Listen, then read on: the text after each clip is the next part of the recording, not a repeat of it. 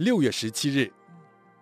国家的政治能够廉洁清明，就没有贪污贿赂；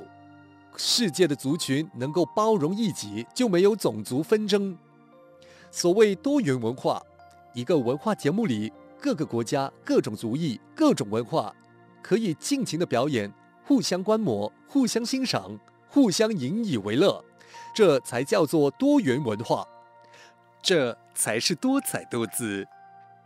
一场集会，有讲英文的，有讲西班牙文的，有讲日文的，有讲韩文的，有讲俄语的。虽然要经过多种的翻译，但是大家不会显得不耐烦，因为大家尊重不同的文化，包容不同的文化。因为有尊重、包容，让各种文化、各种语言都能存在，所以这才叫做真正的多元文化。在多元文化的国家里，走在街头上，就像万国博览会，形形色色的人种，真叫人看出多元文化的伟大，更看出包容多元文化的国家伟大。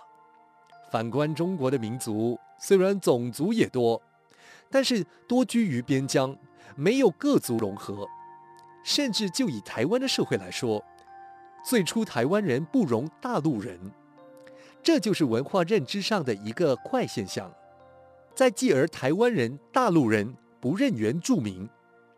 原住民多年来一直受着歧视，可见台湾文化已经不是多元文化了。希望我同胞都能相助相谅、相互包容，在先进的国家里，异族都能包容，何况我们都是炎黄子孙呢？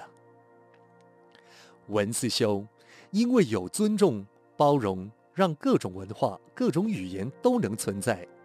这才叫做真正的多元文化。